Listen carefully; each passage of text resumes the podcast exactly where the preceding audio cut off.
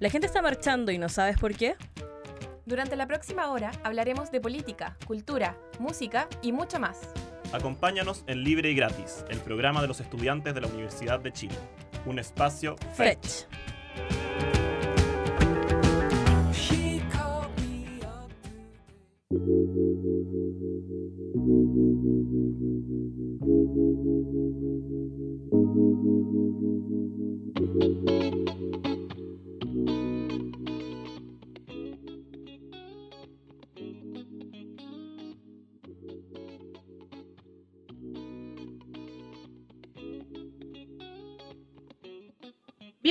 A una nueva edición de Libre y Gratis, hoy martes 22 de junio a través de la 102.5 FM.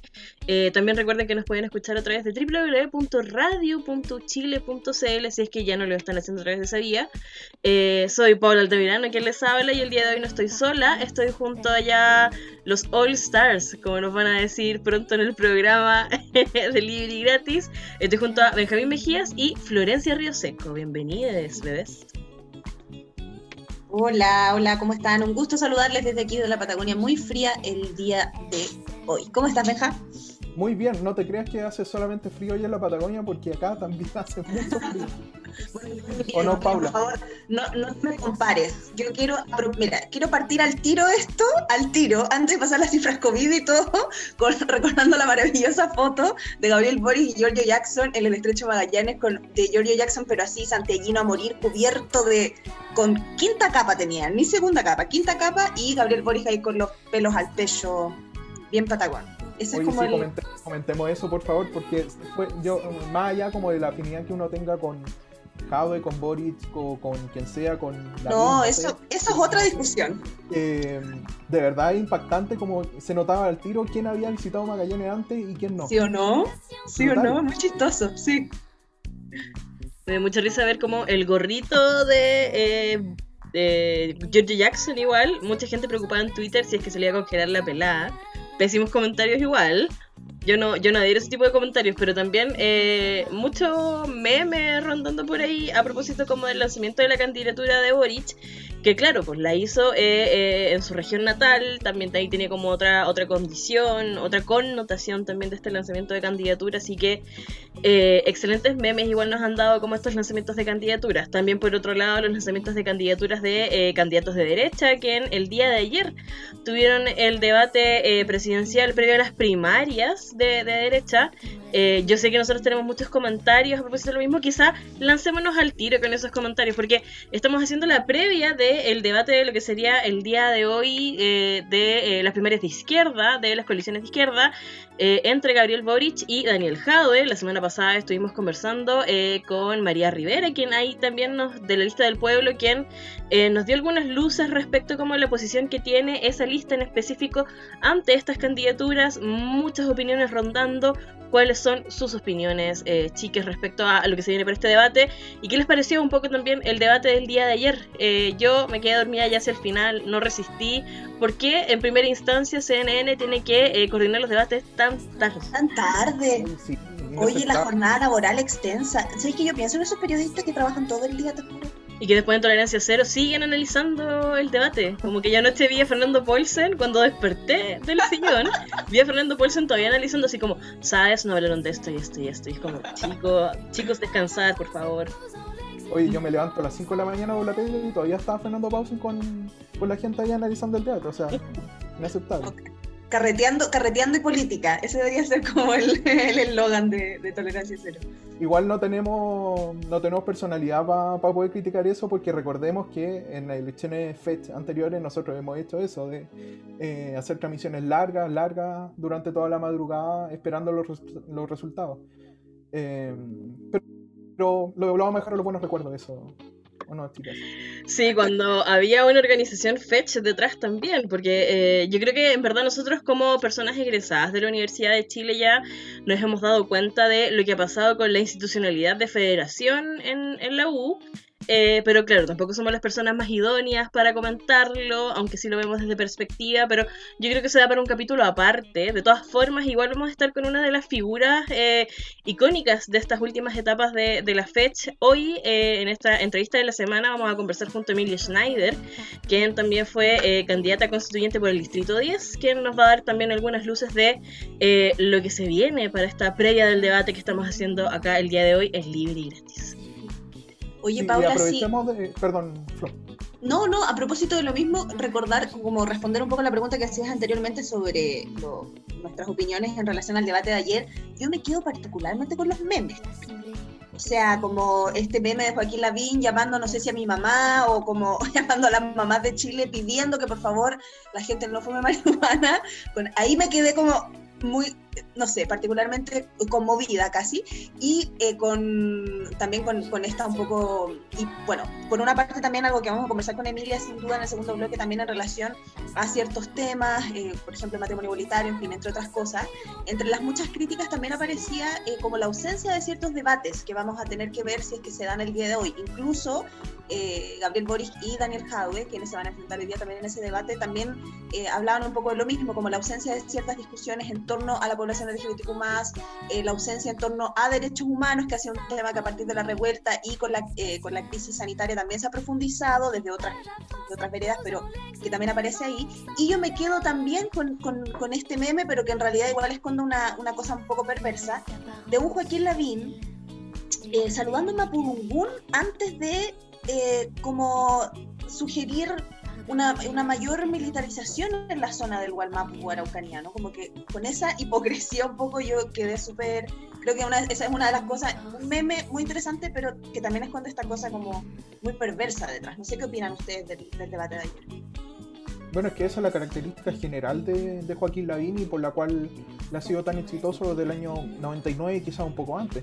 Recordemos que Joaquín Lavín fue candidato presidencial el año 99, estuvo a unos tantos miles de votos de, diferencia con Ricardo Lagos, pero terminó igualmente perdió, después se tiró de nuevo el 2006, en las 2005 en las primarias para, para competir con Sebastián Piñera, ahí perdió y fue Sebastián Piñera con Michel Bachelet a esa elección y ahora nuevamente va de candidato presidencial y ajustándose siempre a las distintas características, al un candidato muy eh, pragmático, Recordemos que en ese momento eh, era muy pinochetista, era fiel defensor de la, de la doctrina estricta del neoliberalismo, de la doctrina de la UDI, que ha tenido desde siempre. Después avanzó este bacheletismo aliancismo, que, que fue una frase célebre que, que, tiró en un noticiero y que después lo marcó por muchos años. Y ahora con una política muy marcada con la seguridad ciudadana, con estas pautas policiales, y que que la verdad sorprende y no sorprende. Sorprende que sea Joaquín Lavín de nuevo una de las figuras de la derecha y que por otro lado tengamos, tengamos toda una línea editorial de medios de comunicación alineada hacia estas políticas, eh, micropolíticas de, de solución, eh, de soluciones en detalle de, de, de, problemas ciudadanos, pero que no apuntan al problema, los problemas globales. Y eso yo creo que fue lo que se vio ayer en el debate. O sea, fue un debate en el cual cuatro personas con distintas visiones de la derecha, pero cuatro visiones con eh, visiones muy desesperadas de la derecha. O sea, todos intentando desmarcarse de Sebastián Piñera, pero a la vez defendiendo un, un, legado material de Piñera. Entonces fue un debate bastante extraño. No sé, Floro, ¿qué, qué te pareció a ti? Sí, no, yo lo mismo, no sé si Pablo quiere agregar algo ahí también, como a propósito sobre todo esto que mencionabas de, que yo siento que es derechamente un populismo que le aparece a Joaquín Lavín siempre, ¿no? Cada vez, como que, y, y, probablemente lo vamos a estar conversando también en la segunda parte de la, del, programa, insisto, pero eh, como que también hay, hay ciertos conservadurismos que ya no, que ya no pegan, ¿no? Entonces, tenemos un momento, algo muy histórico, donde cuatro candidatos presidenciales del, del, sector de la derecha están conversando sobre siempre el acento en las medidas económicas y en el trabajo, ¿cierto? Que es como la, tónica de los cuatro un poco.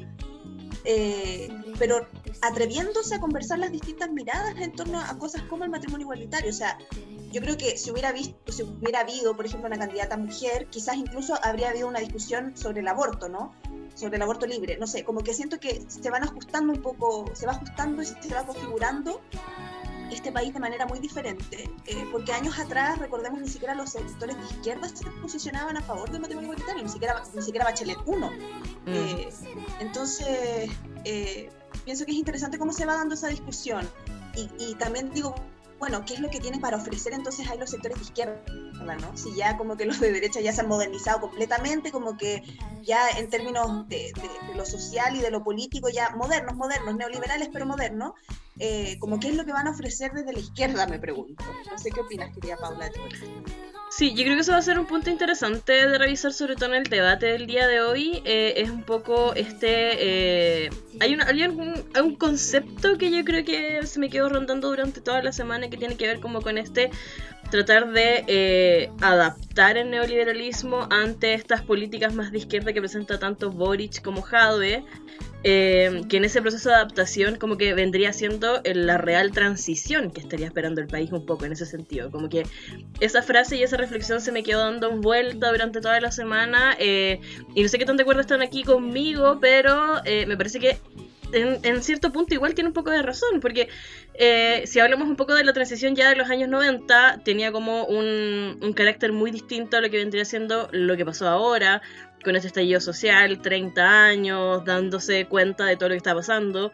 Eh, con una población también pidiendo muchas cosas, eh, y ahí yo me quedaría también como con las palabras que dice Jaude constantemente, que hay una necesidad también por hacer este gobierno con la gente, eh, pero yo creo que la mayor parte de estas como dudas y detalles las vamos a dilucidar, sobre todo como en esta carrera de debates que se vienen ante las primarias del 18 de julio. Recuerden eh, ir revisando los datos en cervel.cl para ver si es que eventualmente ya hicieron el cambio de eh, dirección, así que también vayan revisando sus datos, estén manteniéndose actualizados.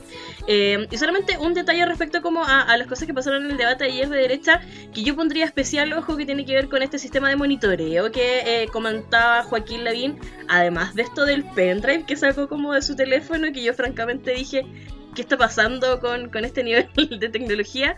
Eh, una de las cosas con la que me quedé ahí más en mente tenía que ver con esto, como con... Eh, qué tan vulnerado está el derecho a la privacidad en las Condes con el uso de drones y drones que se prestan también como a otras comunas. A mí en particular me da me llegó a dar miedo esa parte como de televigilancia. Me imagino que eh, la guinda debe estar como acompañado de alguien del municipio sentado frente a muchas pantallas viendo lo que está pasando en la comuna, así que eh, no sé, pondría especial ojo ahí respecto como sobre todo a las políticas municipales que eh, haría él eh, o haría ahora la candidata que sigue, que es como la candidata que él había elegido para que siguiera en el municipio de Los Condes, no sé, como que hay cosas que me generan muchas dudas respecto a lo que se comentó igual ayer, porque hablaban con una soltura los candidatos, hablaban como de, están de la vieja política, chicos, decía Sichel, por ejemplo, o estoy revisando acá mi Twitter, como que destaqué la, la, las quotes que me llamaron la, la, atención anoche, o la fiesta de los delincuentes, habla de otro candidato. Y es como... ¿Dónde está la precisión también como hablar de esos temas? No sé, eh, da para analizar igual durante los siguientes programas. Yo creo que vamos a seguir hablando de este tema, así que. Y sobre todo del pendrive de Joaquín Lavín. Me encanta. Sí, harta metáfora y yo no puedo mm, eh, dejar de, de mencionar que, que, de repente me acuerdo que está la Paula Narváez también po, y la Yasna Proboste ahí. Y como que yo no sé si eventualmente más adelante Carlos Maldonado. vamos a reencontrar. Y Carlos Maldonado, entonces van a aparecer en un momento y vamos a encontrarnos con esta, eh, con este montón de candidaturas. Eh, y va a ser súper heavy y ahí vamos a tener debates interesantes también. Y yo solamente quería decir que anoche yo soñé con Yasna Proboste. Quería ah. decirlo, porque yo soñé con Yasna Proboste. Ah, pero que... por favor, porque eso soñé, soñé, soñé que venía y que, y que ella venía a buscar como, le recuerdo a todos que yo estoy en Coyhaique, y venía a buscar como terrenos por Coyhaique. Oh. Claro, y yo compartía con ella, con Yasna Proboste. Y se me ocurre que fue porque quizás la vi en las noticias, porque recordemos que el 21 de junio, que ahora se conmemora el Día Nacional de los Pueblos Indígenas acá en, Chile, eh, y como que tuvo una especie de interpelación, no sé si pudieron ver, ahí hubo una especie de interpelación al actual presidente del Senado, Yasna Proboste. Eh, y ahí nada, como que me quedó eso dando vueltas y, y bueno, soñé con ella. Pero no creo que sea un, un- una premonición de su presidencia en todo caso. Bueno, eso de andar comprando terreno, que un deseando comprando terreno es algo muy extraño y, No es extraño. es algo, algo que quizás sea premonitorio. Recordemos Ah, eso sí, esa parte casos sí. como Pereyoma, un montón de gente agradece eh, Fuatzaín en, en Ñuble, etc.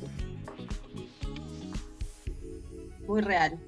Sí, ojalá que igual se eh, vaya como limpiando un poco este panorama de eh, muchos candidatos. O sea, yo creo que ya obviamente después de las primarias como que vamos a tener un escenario mucho más preciso respecto a distintas candidaturas, pero también ir revisando lo que está pasando con eh, independientes, Dr. Files, que por ejemplo proponía en- dentro de sus propuestas de, de gobierno cambiar el calendario gregoriano, que fue una de las cosas que a mí me dio risa, al menos de lo que revisé. Eh, y otro tipo de candidaturas también que se están asomando que eh, igual yo siento que para nosotros como que eh, es algo clásico igual, como que siempre hay candidaturas más o menos distintas a lo que estamos como eh, normados ver, distintas estilo Doctor Files igual, como que me estoy refiriendo a ese tipo de personajes, pero claro, hay que, hay que ver qué sucede. Sí, hay que ver también cuáles van a ser las candidaturas que van a, a- postularse y, a y- y no solamente eso, sino a quienes van a representar. Porque tenemos, por ejemplo, la candidatura que ya está más o menos clara, es José Antonio Cast. Está por otro lado la candidatura de la derecha, que probablemente sea Joaquín Lavín, pero hay que esperar al 18 de, mm, de julio. Eh, está la candidatura de centro, que probablemente va a ser Paula Narváez o Yana Proboste, seguramente, así como están las encuestas, pero uno también tiene que desconfiar de las encuestas, así como están las encuestas, eh, sería Yana Proboste, la acompañante de los sueños de nuestra querida Flo. Eh, en la izquierda hay que ver si va Jadwe o Boric. Y vamos a ver ahora si, si se asoma un candidato del- de la lista del pueblo. Recordemos la entrevista que hicimos la semana pasada y que no dejó muchas luces sobre qué es lo que va a pasar realmente con, con esa lista. Si va a tirar, eh, si se va a constituir como partido político finalmente, un partido político instrumental, pero un partido político a todo- eh, al final de cuentas. Y si va a lanzar a través de ese partido político una candidatura presidencial. También está la duda de qué es lo que va a pasar con Pamela Giles. Si Pamela Giles se va a tirar finalmente como candidata presidencial o si solamente lo está utilizando toda esta eh, maquinaria comunicacional para finalmente postularse como en, otros cargos, como si se está rumoreando, por ejemplo, con Pablo Maltés eh, como, como senador dentro de la región metropolitana. Y además, eh, cuáles van a ser estas candidaturas alternativas que ya decía Paula y a quiénes van a representar. Sí, pues Benja, estas son cosas que hay que ir revisando, yo creo, de aquí, eh, sobre todo previo al escenario de eh, primarias. Recuerden que hay que ir a votar ese día, 18 de julio, quedan semanas todavía, hay debates que revisar. Eh, pero por supuesto también hay que enmarcar todo lo que está sucediendo a nivel nacional eh, en esta crisis pandémica que estamos viviendo, Benja. Hay por supuesto cosas pendientes respecto a lo mismo, así que no sé si te parece dar como el balance diario, ¿verdad? El balance semanal eh, en cuanto a las cifras, recuerden también que eh, están en, proceso de segundas dosis aquellas personas de 29, 30 años que ya se fueron a vacunar eh, anteriormente. Y personas jóvenes de 19 años también están en proceso de vacunación para esta semana, así que eh, recuerden también ir actualizándose con esas fechas, qué está pasando también con los rezagados que no se han vacunado anteriormente. Eh, recuerden que también la vacuna es una responsabilidad que no solamente hay que tener con cada uno de nosotros, sino que eh, con aquellas personas con las cuales convivimos. Así que hay que ser responsable al respecto. a. Así que dale, Benja, con, con el balance COVID. Sí, y, para cerrar el tema de la vacunación, recuerden que a todas las personas que nos escuchan, no solamente a la gente joven que mencionó Paula, gente joven de menores de 20 que ya pueden empezar a vacunarse, sino también a todas esas personas que nos escuchan y que tienen la duda de que, ah, tengo que esperar a que haya una nueva fecha de rezagados para poder vacunarme. Se pueden vacunar en cualquier eh, lugar y en cualquier momento, ¿ya? Si, por ejemplo, tienen 30, 35, 45, 75 años y no se han vacunado y ahora se dieron cuenta como me tuve que haber vacunado, pueden ir ahora mismo, bueno, a esta hora ya no, pero mañana mismo, a, a, vacunarse a cualquier centro de vacunación que les quede cerca, pueden revisarlo en gov.cl barra yo me vacuno eh, y no hay ningún problema. Las personas mayores de 19, 18 años ya pueden hacerlo sin sin acreditar nada más. O sea, perdón, de 19 arriba de 19 y desde jueves arriba de 18. Así que, por favor, vayan a vacunarse. Sobre las cifras que decía Paula, eh, actualmente tenemos eh, 1.525.663 casos de coronavirus en el país, casos totales. Y en el día de hoy hubo un reporte de 3.464 casos, pero con una positividad del 8,1. Ya recordemos que en los últimos días estuvo bajando un poco la positividad. Ese es el indicador que nos va diciendo cómo van los casos en verdad, más allá del número de casos, si es 3.000, 8.000, 9.000, etc. La positividad sigue siendo eh, muy alta del 8,1 y hasta que no hay una positividad baja no hay que relajarse con las medidas. Entendemos que y a nosotros mismos nos pasa que nos queremos juntar con gente, que nos queremos eh, reencontrar con amigos que a lo mejor no hemos visto en mucho tiempo, eh, pero hay que cuidarse y entonces les pedimos a todos que por favor tomen las medidas necesarias, recordar el uso de mascarilla, recordar que si estamos en espacios cerrados hay que usar mascarilla en todo momento eh, y sobre todo eh, ventilar. ¿ya? Entendemos que durante el, el invierno es complicado hacer eso, pero por lo menos un ratito, unos 15 minutos, hacer una ventilación para evitar posi- eh, futuros contagios. Y la situación, Paula, acá en Chile, si bien es bastante dramática, eh, es algo que, eh, que no cambia mucho y de hecho en algunos países mucho peor dentro de la región latinoamericana. Y eso es lo que quería comentar antes de pasar a la, a la sección musical, que uno de los países que lo está pasando súper mal junto con Argentina, junto con Perú y junto con, em, con eh, Venezuela y, Mex- eh, y México es Brasil. Brasil que actualmente hacíamos la comparación, son poblaciones distintas obviamente, pero Brasil lleva hasta el momento 18 millones de casos de COVID-19 y el fin de semana pasado, el sábado pasado, llegó al lamentable récord de 500.000, ahora lleva 503, pero el sábado pasado cumplió 500.000 muertes por eh, coronavirus.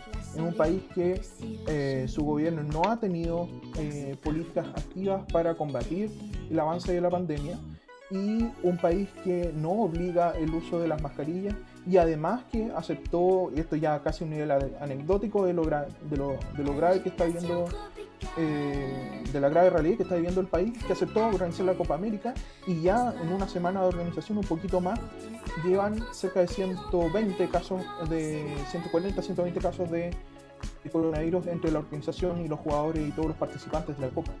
Entonces es una situación bastante grave lo que está pasando en ese país y está, no, no me atrevo a decir que hay un estallido social en este momento, pero sí hay una acumulación de protestas y una especie de caos dentro del país, porque recordemos que eh, desde que inició la administración de Jair Bolsonaro a en, en enero de 2019, han tenido cuatro ministros de salud, ¿ya? Un- al principio un ministro de salud, Luis, Luis Enrique Mandetta, que eh, tuvo una relativa eh, aceptación el manejo de la pandemia que tuvo, pero como estaba contra los lineamientos de- del presidente Jair Bolsonaro, fue, eh, se lo obligó a, renunciar, salió del gobierno, después asumieron otros dos ministros y también salieron del gobierno, y todos por discrepar con el actual presidente Jair Bolsonaro, y de hecho el actual ministro, Marcelo Quiroga, eh, estuvo a punto de renunciar cuando él, eh, Jair Bolsonaro, aceptó unilateralmente eh, llevándole la contra a todo su,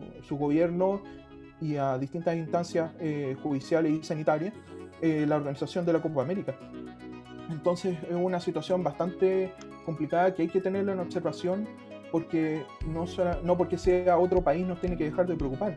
¿ya? Si la pandemia no se... eh, si la pandemia la la- en algún momento la llegamos a controlar en Chile y no se llega a controlar en otros países de la región, no va a servir de nada. Entonces es Ujú. súper importante que eh, le pongamos atención a eso y hacer presión sobre, lo, sobre Brasil porque ayer Bolsonaro todavía le queda un año y medio de gobierno y tampoco está muy claro qué es lo que va a pasar el próximo año porque el próximo año eh, durante el segundo semestre vamos a tener elecciones en Brasil y eh, probablemente repostule Jair Bolsonaro y vamos a saber si finalmente Lula, eh, Luis Ignacio Lula da Silva, Lula va a, postularse a, a un tercer periodo que según las encuestas dicen que tendría un escenario bastante favorable, pero no sabemos hasta el momento qué es lo que va a pasar. Hay que estar mega atentos entonces a lo que va a suceder como con la situación brasileña, sobre todo a propósito de lo que comentas respecto a su situación política, también a su situación sanitaria. También recordar una cosa que tú nos comentabas en off, que eh, las negociaciones por las vacunas también están muy lentas, así que hay que ver también qué va a pasar con el proceso de vacunación en Brasil. Eh, y por supuesto, acompañar a, a los compañeros latinoamericanos de, de este continente que, eh, como tal, tú comentabas, hay que estar muy atentos también respecto a que si, eh, claro, nosotros logramos mantener de alguna forma una situación más o menos regular respecto a eh, menor cantidad de contagiados en Chile, no va a servir de nada si es que en otros lados de Latinoamérica y en otros lados de la región contiguos a nuestro país no se controla. Así que eh, hay que revisar la situación y por supuesto mantenernos atentos. Y ahora ya, para ir cerrando este primer bloque de libre y gratis, vamos a ir a escuchar a un músico que tiene cierta relación con Brasil, ¿sabes?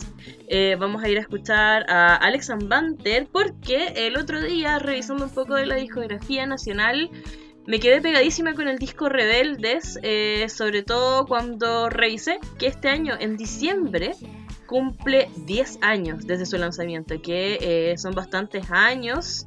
Yo ya me sentí abuelísima revisando también otros lanzamientos que salieron en el año 2011, así que espero que todas aquellas personas que son fanáticas de la música nacional como yo también sientan este viejazo y esta caída de carné con el aniversario de la década del disco Rebeldex de Alex Banter. Así que, ¿con qué canción nos vamos, Benja, en este primer bloque? Con tatuaje temazo de Alex Manter, excelente disco. Así que eh, a la vuelta regresamos con la entrevista de la semana junto a Emilia Schneider. Esto es libre y gratis, un espacio Fetch. Fetch.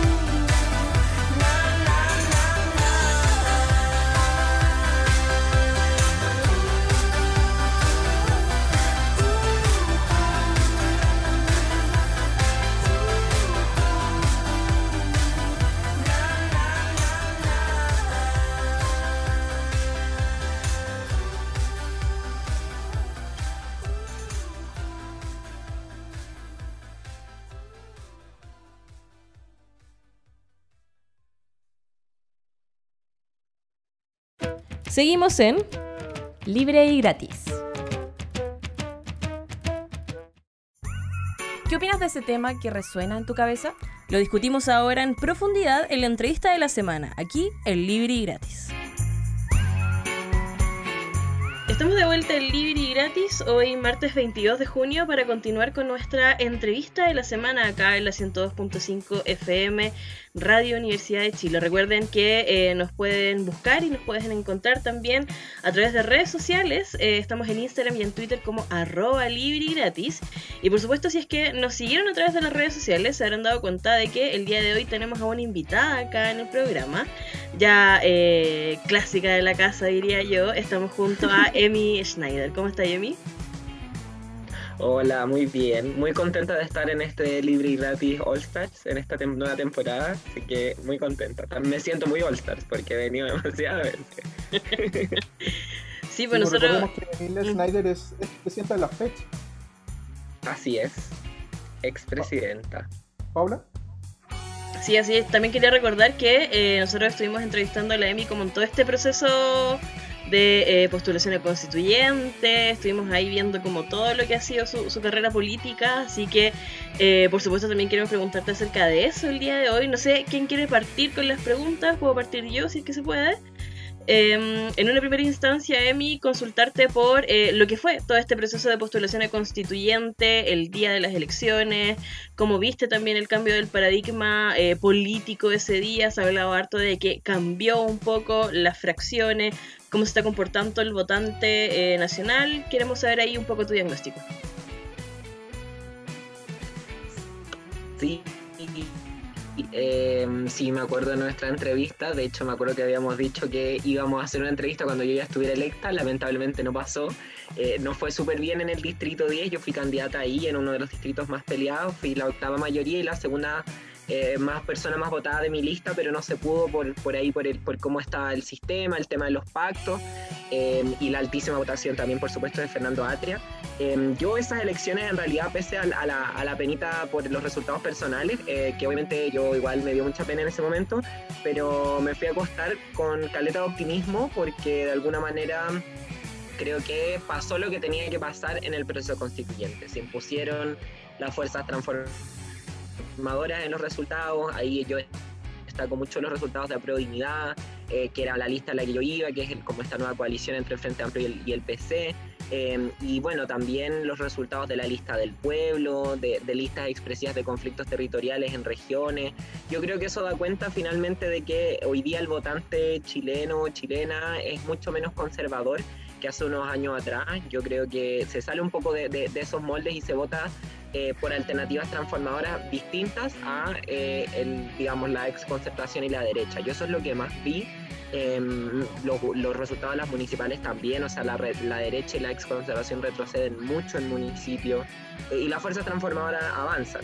Em, yo algo que destaco en lo personal es que partí la campaña muy temerosa respecto a lo que podía significar una candidatura transfeminista de, distintas activistas, que no era solo yo, sino otras compañeras y los resultados que tuvimos, pese a que no hay ninguna persona trans electa en la constituyente, fueron súper altos eh, en general en todos los distritos en los que competimos. Entonces, creo que demostramos varias cosas. O primero, que eh, las disidencias sexuales no tienen candidaturas testimoniales, sino que son candidaturas que disputan en serio. Y en segundo lugar, que el, votante eh, conservador ya no existe tanto de alguna manera. O sea, hoy día se vota más sin miedo y se vota por alternativas jóvenes que vengan de, de los territorios, de movimientos sociales. Yo eso es lo que vi en, en, las elecciones, así que en realidad soy muy optimista respecto a lo que viene. Emi, a propósito de lo mismo, entonces preguntarte que, mm, cómo proyectas un poco esta, esta próxima constitución a propósito de eh, la integración de algunas diversidades y disidencias, eh, pero sobre todo también ante la ausencia de la población trans, que puede haber sido, cierto, como que sabemos que probablemente también hemos conversado con la Connie Valdés hartas veces acá en el programa, y eran probablemente, a ambas les fue súper bien, ¿no? Pero finalmente fue el sistema de arrastre que, quizás ahí las afectó un poco, pero sin duda que se posicionaron al menos en la esfera pública y, eh, como dices tú, como sobre todo en, ese voto que ya se está transformando y que no es conservador. Pero ¿cómo lo ves tú en términos de la integración de esa convención constitucional? ¿Cómo crees que se va a llevar a cabo ese proceso? ¿Espera cierta representatividad de la población LGBTIQ+. ¿Cómo lo ves ahí? Mm. Yo creo que este es el momento de cobrar de alguna manera esta ese- esa promesa que hicimos la mayoría de las candidaturas de esta vereda, digamos, por supuesto, em, de que este proceso fuera participativo, eh, fuera anclado con las organizaciones, con los territorios. Entonces este es el momento un poco de cobrar esas cosas, ¿no? Eh, a mí yo lamento mucho que no haya presencia de las personas trans en la constituyente, como decías tú, no fue bien. Eh, entonces eso es un, es un incentivo a seguir disputando, a seguir organizándonos. Eh, pero no solamente las personas trans se quedan afuera, o sea, las personas afrodescendientes al no tener escaños reservados tampoco tuvieron, eh, quedaron con representatividad. Las personas en situación de discapacidad no me parece que quedaron subrepresentadas o no tienen alguna representante o, rep- o- o algún representante. Eh, pero yo creo que hay una situación ahí eh, bien con- concreta que, de la cual se tienen que hacer cargo la mayoría la- las los constituyentes que hacerte un poco de todo este espíritu de, la revuelta, de la transformación, y yo en ese sentido eso es lo que espero, ¿no? Yo ahí también saludo que hay representación LGBTI en la constituyente, o sea, eh, activistas como por ejemplo la Jennifer Mella, que es una activista lesbiana, histo- lesbo-feminista histórica, entonces eh, de alguna manera yo tengo confianza en que estos temas van a ser importantes y sobre todo quiero destacar que hoy día los temas LGBTI más eh, no solamente van a estar ahí por la buena voluntad de algunas constituyentes o algunos constituyentes, sino porque es un tema bien ineludible. O sea, yo ya lo veo eh, en el debate de, los candidatos, precandidatos presidenciales de la derecha, en el discurso del presidente, en, digamos, la cuenta pública.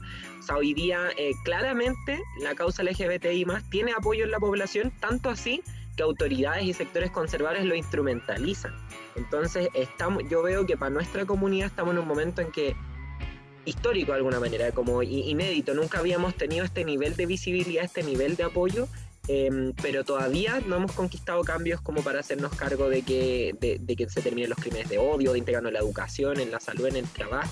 Entonces estamos como en ese momento como de ambivalencia, ¿no? Pero, pero tenemos una oportunidad muy clara, o sea, eh, o no olvidar que en el siglo pasado, tampoco en el siglo XX, tampoco la izquierda era tan eh, abierta a estos temas y hoy día el progresismo y la izquierda, o sea, el que diga que es homofóbico o que no se manifiesta a favor de nuestras causas perdería un tremendo apoyo de nuestro sector, entonces como creo que en ese sentido la sociedad cambió y por eso nuestros temas son ineludibles de alguna manera, o sea, no, no, no, no, no me imagino que se hable del derecho a la identidad, por ejemplo, en la nueva constitución y no se cite a las organizaciones trans y activistas trans que hemos peleado por este tema. Estamos conversando con Emilia Snyder, eh, ex candidata a constituyente por el Distrito 10 y ex presidenta de la FED, jugando un poco de local en nuestro programa libre y gratis acá en la 102.5. Emilia, eh, una, ya, vamos a volver al, tema mm, de las elecciones presidenciales, las primarias, eh, que es un tema eh, súper fuerte y que inevitablemente lo vamos a discutir, pero una de las cosas que, que quería preguntarte a propósito que lo tocamos es la situación de las comunidades LGTBI, eh, Q+. Eh, ¿Cómo crees que em, se ha abordado la situación con la pandemia? Porque la pandemia no solamente ha provocado efectos a niveles, em, a niveles económicos, evidentemente a niveles sanitarios, pero a niveles económicos, eh, sino que también a niveles sociales, a nivel de, de salud mental y, ah, y por cierto a nivel de el avance de las conquistas en temas de diversidad sexual. ¿Cómo crees tú, cómo eh, piensas tú que ha- han, ocurrido esos avances o retrocesos, desde mi, mi perspectiva más retroceso, desde la perspectiva LGTBQ más y particularmente de la comunidad trans, Como en, en la política en general, ¿te refieres? So- socialmente y políticamente? ¿Cómo lo ves tú? O Perfecto. súper personalmente igual. también. Sí, sí, yo creo que eh, efectivamente, como decís tú, eh, no sé si retrocesos, pero hemos visto pocos avances. O sea, como se instalan discusiones importantes, eh, tenemos mucho apoyo en, en las manifestaciones, en las calles, declarativamente todos los sectores políticos están con nuestra comunidad, pero en los hechos se ve poco. O sea, eh, hoy día estamos hablando del matrimonio igualitario, pero ¿qué pasa con las otras prioridades? Que, que- que- o, quizás las prioridades que tienen la mayoría de nuestra comunidad, o sea, el tema de la vivienda, el tema del, acceso a la salud, por ahí hay un movimiento que, recomiendo que siga la gente que nos esté escuchando que se llama Salud Trans para Chile, que también trabaja con este tema, la educación sexual integral, el- el- el tema de, del, digamos, la precarización y exclusión laboral de la comunidad LGBTI. Entonces, yo veo que, claro, hemos avanzado poco, pese a que somos una comunidad que lleva años y décadas luchando. Y, bueno, ahí a propósito de, también de lo que hablábamos de la constituyente, o sea, en la constituyente hay claramente una mayoría eh, que está por, los, por la, digamos, la garantía de los derechos sociales.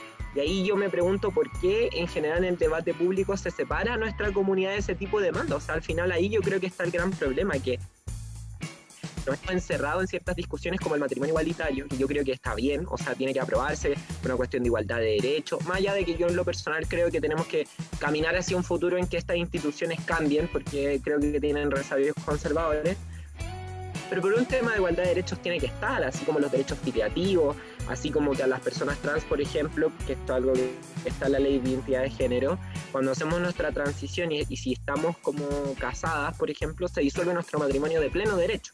Y eso es súper heavy. O sea, en un país en el que la constitución protege, comillas, la familia, que una ley sea así solo porque una persona trans es una gran contradicción. Entonces, yo insisto, creo que lo mejor para reescribir la situación política y social de nuestra comunidad es la, contradicción, la paradoja de alguna manera.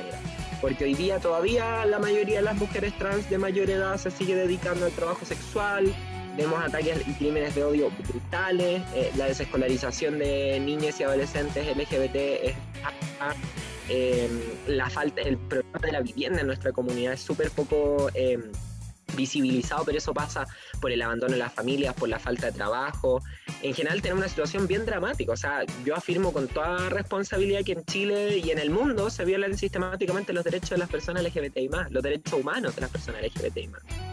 Em, pero como te decía antes, también estamos en un escenario en que empezamos a tener voces en política y ya no las mismas voces de siempre del móvil iguales, sino que empiezan a surgir otras voces y se empiezan también a visibilizar otras voces históricamente invisibilizadas. O sea, el sindicato Amanda Jofre, a mí me encanta, por ejemplo, que se reencuentre con ciertos activismos de nuestra generación, activismos de, las disidencias de nuestra generación, eh, que se intente recuperar esa historia, las compañeras de Rompiendo el Silencio, la Erika Montesino, ahí que eh, durante muchos años vivieron la invisibilización de este activismo gay, eh, quizás más machista, quizás más conservador, que no les daba espacio y hoy día todas esas voces empiezan a surgir.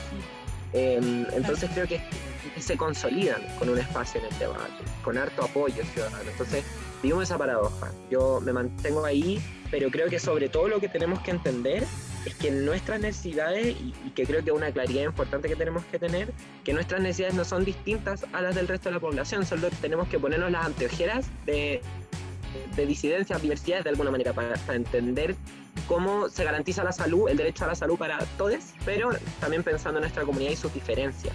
Em, yo me quedo con eso y que sobre todo creo que algo que nos falta como para avanzar es el reencuentro generacional. Yo creo que eso es lo más dramático que una vez. O sea, a mí me toca a mi generación, las primeras que entran siendo trans, visiblemente a la universidad, al trabajo, a la política, al mundo de la cultura.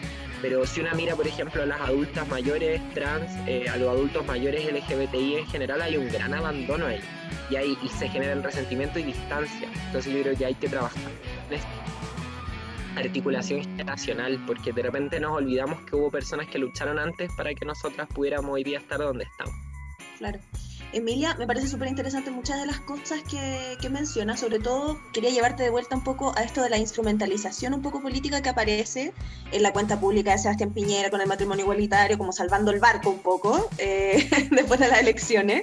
Eh, sí, porque estaba ese barco, peor que el Titanic. Y em, aparece un poco también esta discusión muy importante ayer en el debate, ¿no? De estos cuatro candidatos presidenciales y también vuelvo a tu propia reflexión de que efectivamente Chile ha cambiado, recordando que años atrás esa discusión no se podía dar en primarias de la derecha, o sea, era, era, era un tema que no se tocaba, en cambio ahora es cómo lo abordamos, ¿no? siempre desde ese lugar también, súper higienizado y el matrimonio igualitario y hasta ahí nomás y no, y no vamos a profundizar más allá. Pero a propósito de lo mismo, entonces, si ya es una discusión que se está dando ahí en, en el sector de la derecha, ¿qué esperas tú, por ejemplo, para el debate de hoy entre eh, Jado y Boric? ¿Qué esperas un poco de este sector? Recordando que también, incluso ellos, por ejemplo, han reconocido que igual están un poco al debe por no tener una candidata mujer, por ejemplo, por no tener una, una candidata, cierto que va a ser las presidenciales. Entonces, ¿cómo ves que se va a dar eh, esa, esa discusión para la población LGBTQ más desde este sector? Sí, eh, lo primero es que, claro, el, debate de ayer yo creo que es súper expresivo en, en materia LGBTI más y también en otras como subir los impuestos, hablar de políticas universales, de derechos sociales. Yo creo que lo que vimos ayer es la derrota cultural de la derecha, o sea, la- el, el desfonde cultural, eh, político, moral de la derecha. O sea, no solamente están hablando de los temas que eh, ellos siempre se opusieron, porque ellos siempre se han opuesto a estos temas, o sea, basta ver las votaciones en el Congreso, sino que también todos se desmarcan del único candidato que los ha llevado a, la moneda, que es Sebastián Piñera. Entonces todos se desmarcan del único presidente que hemos tenido por dictadura. Eh, y entonces yo lo que veo es el desfonde cultural. O sea, hoy día están todos intentando tirar al centro, ser socialdemócrata, ser más progre, etc. ¿Y qué espero yo para hoy día? Eh, yo soy parte de Prodignidad, entonces yo estoy muy optimista. Parto reconociendo eh, que, es, que creo que es una lástima y espero que para el próximo ciclo esto cambie, que tengamos candidaturas expresivas del movimiento feminista, el movimiento de disidencias sexuales, que yo creo que son fuerzas súper potentes, súper novedosas, que tienen ese componente novedoso que yo creo que a la y los votantes, a las organizaciones les interesa. Pero yo he revisado atentamente los programas en materia de diversidad de ambos, eh, tanto de Daniel como de Gabriel, y creo que son muy interesantes, sobre todo porque no se limitan al reconocimiento formal. Eh, no se limitan a acciones afirmativas como eh, la identidad de género, matrimonio igualitario, sino que hablan, por ejemplo, de políticas contra la discriminación en, en una perspectiva integral. Se habla del cupo laboral trans, por ejemplo, en el programa de Gabriel. Eh, en el programa de Daniel también hay un amplio, digamos, desarrollo de lo que tiene que ver con la salud de las personas de la comunidad LGBTI+. Entonces yo espero que eh, sepan hablar sin eh, hacerse como el aliado máximo, por supuesto, eh, sin ser como aquí yo te las traigo Don Gay, sino hablar con humildad del tema, pero hablar con profundidad, porque detrás de ambas candidaturas hay mucho trabajo de personas de las disidencias sexuales. O sea, me incluyo yo, la Connie Valdés, el MUMS, que digamos hay mucha gente trabajando del PC. eh, entonces hay desde donde. Entonces yo espero que saquen a relucir eso y que vayan más allá de lo formal y que lo vinculen con los grandes temas del país. O sea, al final, ¿qué necesitamos la diversidad y disidencias sexuales? Puta, trabajo digno, educación que no nos discrimine, eh, que no nos violenten y no nos, y, y no nos discriminen en las calles, en el espacio público, acceso a la salud, pensiones dignas y reparación histórica para nuestra comunidad, que al final es lo que necesitan todos los sectores de la sociedad que hemos sido abusados, que es la mayoría. Entonces, yo espero que lo, lo- lo manejen así. Y, y nada, pues yo espero que también no, no se agarren tan feo, que sea fraterno. Bueno, Emi, eh, también volviendo un poco ¿Tú como a lo... Ah, no, Benja, adelante. No, no, que- ¿cómo, cómo crees? No sé, eh, una pregunta, contrapregunta en verdad, pero ¿cómo crees tú que va a estar el, el debate eh, tácticamente? O sea, eh, una de las mayores críticas que, se ha hecho al Frente Amplio y a las alianzas que ha hecho el Frente Amplio es esta cosa de que la izquierda se suele criticar a sí misma, pero eh, a la hora de ver a otros sectores como que no hay tantas, hay una crítica mucho más fuerte hacia adentro que hacia afuera, a eso voy. Eh, ¿Tú crees que va a pasar eso en un rato más en el debate o, o tú crees que hay un cambio de perspectiva ahora que se hizo esta alianza con el, con el Partido Comunista? Yo creo que entre los candidatos va a haber fraternidad. Yo lo que temo es el. Ojalá las militancias de ambos sectores nos corten el Twitter a las 22 horas y no. Porque ahí es donde se generan los grandes caos. Eh, pero yo creo que entre los dos candidatos va a haber fraternidad. Lo que sí me preocupa es caer en ciertas eh, caricaturas o ciertas críticas para diferenciarse de lado y lado que no sean eh, convenientes para lo que viene. O sea, yo creo que seguir hablando del acuerdo del 15 de noviembre ya no tiene sentido, eh, que hacerle gestos a la exconcertación tampoco es algo que aporte a lo nuevo que queremos construir porque no queremos ir a eh, robarnos la base del PPD, sino que queremos ir a convocar a todas esas personas que no han votado durante muchos años y que se expresaron en la elección de constituyentes, que se expresan de otras maneras a las identidades políticas tradicionales. Hacia allá tenemos que crecer, yo creo, hacia esos sectores transformadores.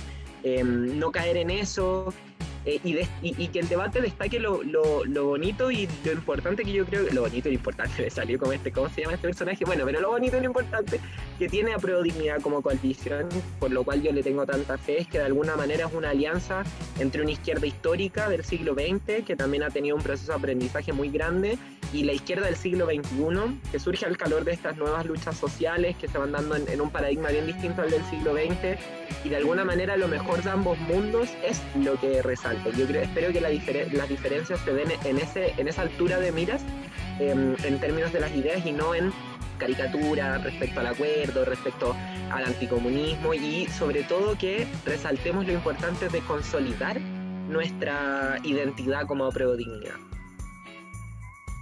Sí, porque ayer igual se pelearon harto, quería decir, como que se agarraron así como Oye, que se pescaron. Volaban las pelucas, para Tipo, por eso lo digo. Oye, Emi, ya nos van quedando eh, pocos minutos de, este segundo bloque y de esta entrevista de la semana. Eh, y ya que conversamos acerca de estas primarias que se vienen, hay algunos otros eh, interlocutores dentro de estas elecciones presidenciales que se vienen que también se están poniendo en el terreno político. Por ejemplo, está la lista del pueblo que también dijo que iba a presentar algún candidato.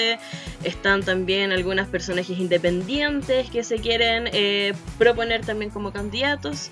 ¿Cómo ves también un poco todo ese panorama? Porque claro, durante las últimas elecciones del 16 de mayo se habló mucho de que eh, las figuras independientes ahora tenían como una mayor relevancia respecto a las figuras dentro de partidos.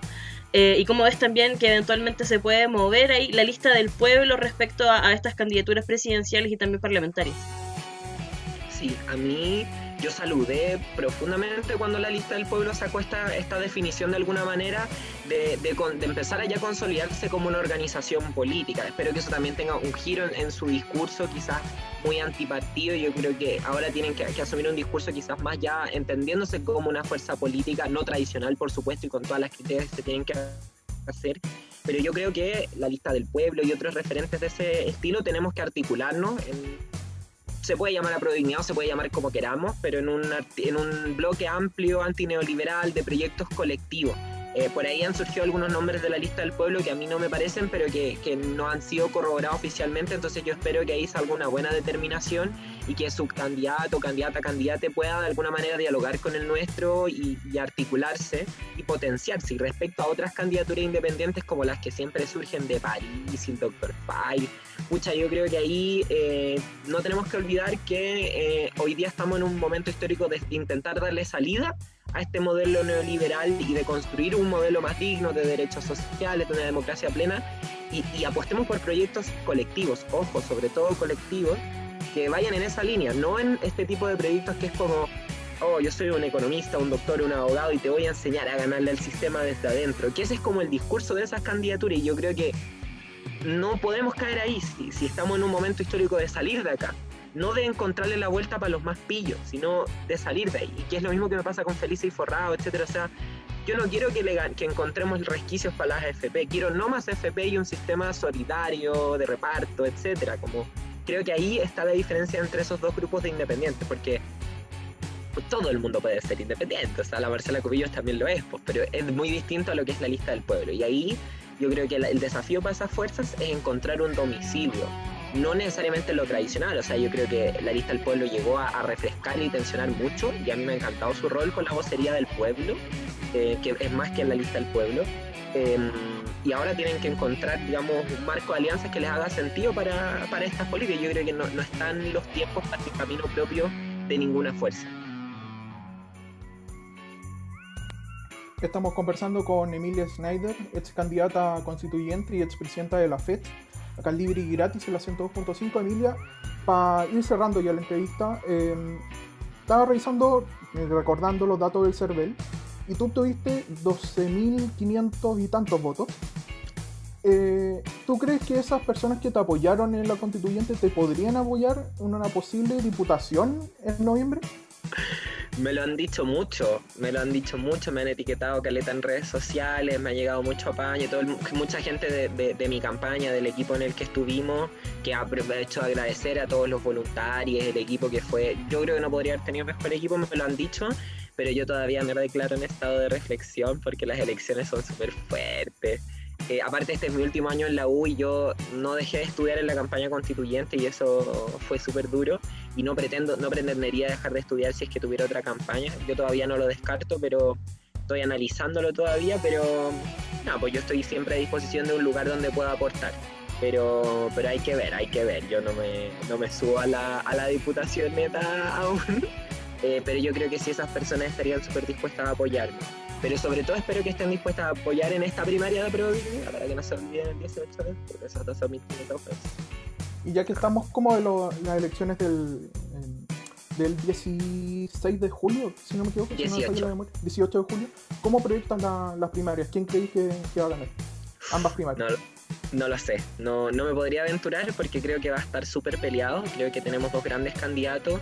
El candidato de mi partido es Gabriel Boric, pero también a mí Daniel Jaue me parece un candidato excelente que puede representar un mundo amplio de izquierda. Eh, ambos me parecen grandes candidatos, entonces no me, no me puedo aventurar. Pero yo creo que los debates van a ser un punto de súper decisivo, porque estamos, yo creo que mucha gente muy atenta a lo que va a pasar en esta primaria. Pero lo más importante es que esta sea la primaria con más participación para que de aquí salga el próximo presidente de este país. Este país. Emil Schneider, muchísimas gracias por haber estado aquí en Libre y Gratis y nos vamos despidiendo ya, Paula Flo. Así es, eh, nos escuchamos el próximo martes desde las 21 horas en esta que fue la previa al debate de primarias que hicimos en Libre y Gratis con, con esta entrevista junto a Emilia, así que recuerden que también nuestro programa va a estar disponible pronto en plataformas digitales y nos pueden seguir por supuesto en todas las redes sociales como arroba. Esto ha sido Libre y Gratis, un espacio Fetch. Fetch. Terminamos el programa de esta semana, pero nos volveremos a encontrar el próximo martes a la misma hora. Mientras tanto, búscanos en nuestras redes sociales o vuelve a escuchar nuestro programa en radio.uchile.cl. Esto ha sido Libre y Gratis, un espacio Fetch. Fetch.